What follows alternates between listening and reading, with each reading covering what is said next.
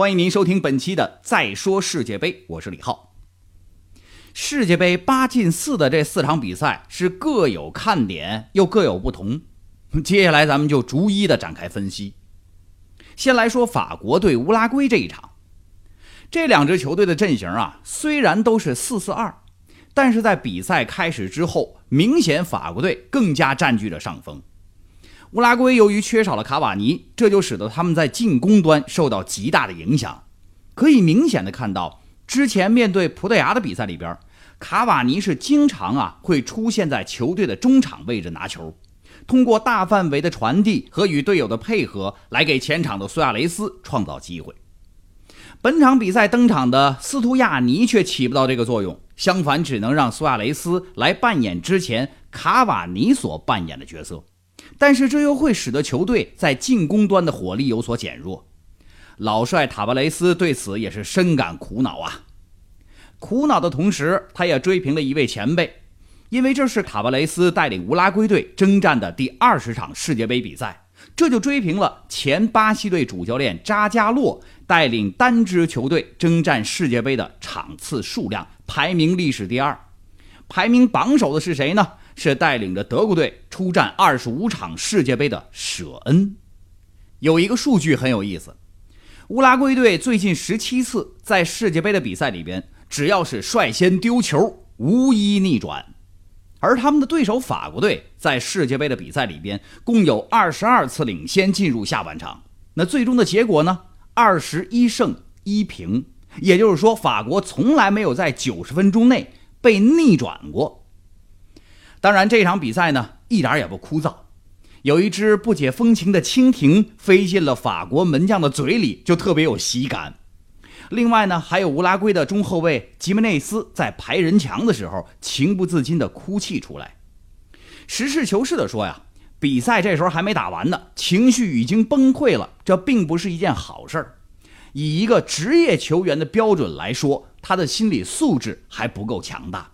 但是至少呢，能够说明人家有荣誉感呢。即便在比赛只剩下几分钟就结束了，即便当时是零比二落后，几乎没有可能挽回败局了，他还是那么的执着，对球队充满着责任心，对每一个球都斤斤计较。这才是职业球员应该具有的品质。你什么时候见过中国队为输球掉过眼泪啊？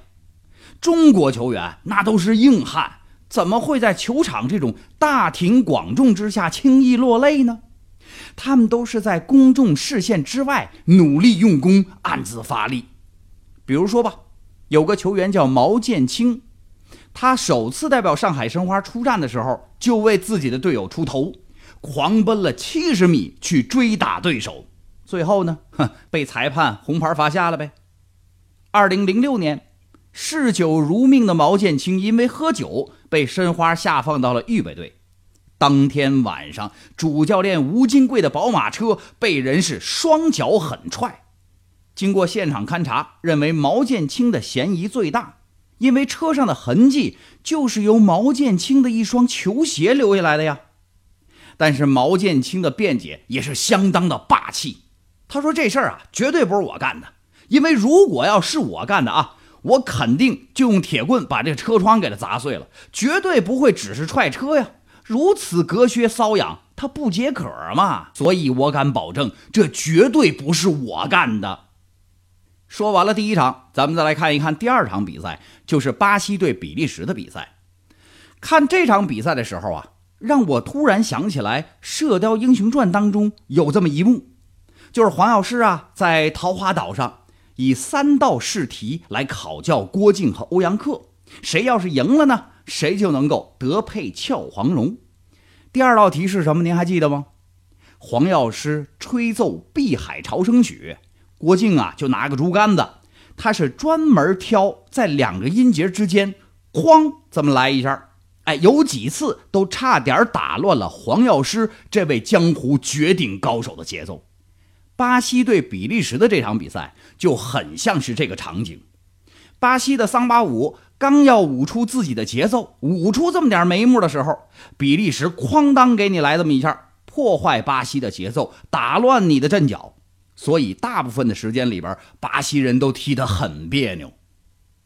另外，老顽童在教给郭靖空明拳的时候，有这么一句拳诀，叫做“刚不可久，柔不可守”。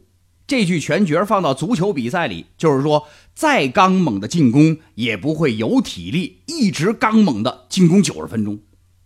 反过来，只靠闪转腾挪的小技术，想要在九十分钟的比赛里边不被对手抓住破绽，也是不可能的一件事情。上半场，比利时靠的是进攻来压制对手，在局部不断的创造出优势。下半场，比利时队则是依靠防守锁定了胜局，整体退防的同时呢，也保证了反击质量。相比巴西队，比利时显然在攻防两端的能力更为均衡。最值得一提的就是比利时的队长阿扎尔。阿扎尔本场比赛并没有破门或者助攻，但是评价他的表现，单是用一串数字就相当的具有说服力：百分之百的过人成功率，百分之百的争顶成功率，六十三次触球，七次造成对手犯规，另外还有两脚打门。阿扎尔本场的单场十次过人，是一九六六年世界杯引入数据统计以来单场过人数最高的一次。这是很多历史上的过人高手都没有达到过的数据。第三场球就是东道主俄罗斯对克罗地亚了。比赛开始之前的数据是这样的：俄罗斯啊，当然也包含前苏联了啊，在世界杯历史上总共参加过八场淘汰赛，晋级过两次。常规时间也就是九十分钟之内，战绩是一胜三平四负。而他们在世界杯历史上。共参加过四次加时赛，加时赛的成绩是一平两负，未尝胜绩。平心而论，俄罗斯的实力并不强，但是他们在主场球迷制造的巨大声浪中，用勤勉的奔跑来掩盖技术的劣势。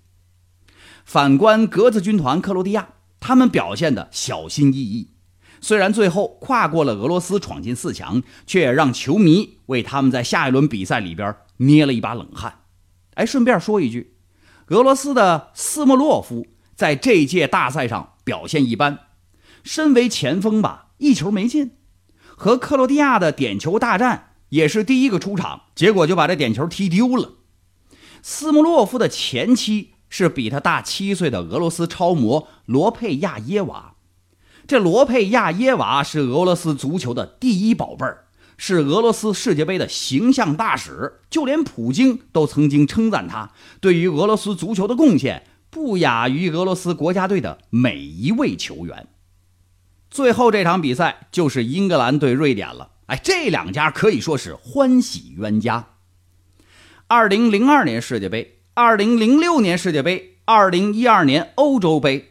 横渡过英吉利海峡的英格兰人和跨越过斯堪的纳维亚半岛的瑞典人，全都被分到了同一个小组。这一次，在俄罗斯的萨马拉这个出产拉达汽车和图幺五四客机的地方，这对老冤家重逢了。只是这一回，曾经连续四十三年无法击败瑞典人的英格兰，赢了个坦坦荡荡。瑞典人想拿来抗衡英格兰人的策略啊！大多数人都能看得明白，从世界杯的预选赛到世界杯的正赛，瑞典人和法国、荷兰、意大利和德国这连轴转，再到和瑞士的兔饼大战，瑞典主教练安德森呐早就提炼出来了瑞典特色实用主义的精髓，那就是把英式四四二锋线上的一高一快改造成了双塔战术，中场呢是硬桥硬马的中场组合。从来没有任何拖泥带水的短传控制，后卫们一个大脚就想和锋线搭上线，两名边卫大多时候安心蹲坑就可以了。总之就是一句话吧，能拖就拖，是能慢就慢。整支球队的画风俨然就像一台穿越到了互联网时代的人力马车。那英格兰这边呢？索斯盖特肯定做好了要打一场又臭又硬的持久战的心理准备。因此，场面并不轰轰烈烈。半场只有五次射门进账的英格兰队，按部就班地执行着自己的作战计划。